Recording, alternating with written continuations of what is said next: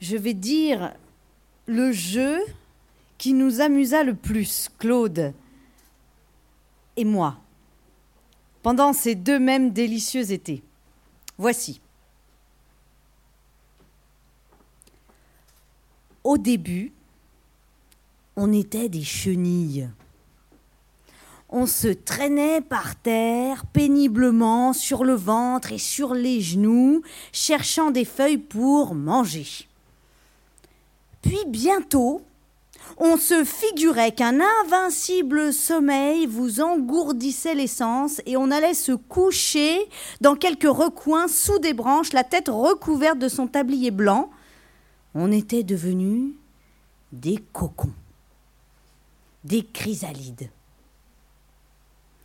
Cet état durait plus ou moins longtemps et nous entrions si bien dans notre rôle d'insecte en métamorphose qu'une oreille indiscrète eût pu saisir des phrases de ce genre échangées entre nous sur un ton de conviction complète. Penses-tu que tu t'envoleras bientôt?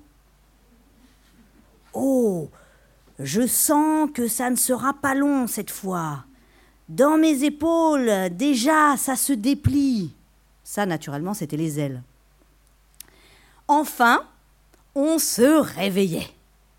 On s'étirait en prenant des pauses et sans plus rien se dire, comme pénétré du grand phénomène de la transformation finale, puis tout à coup, on commençait des courses folles, très légères, en petits souliers minces toujours. À deux mains, on tenait les coins de son tablier de bébé qu'on agitait tout le temps en manière d'aile. On courait, on courait, se poursuivant, se fuyant, se croisant en courbes brusques et fantasques.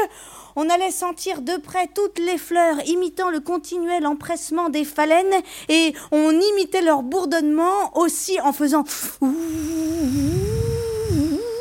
la bouche à demi fermée et les joues bien gonflées.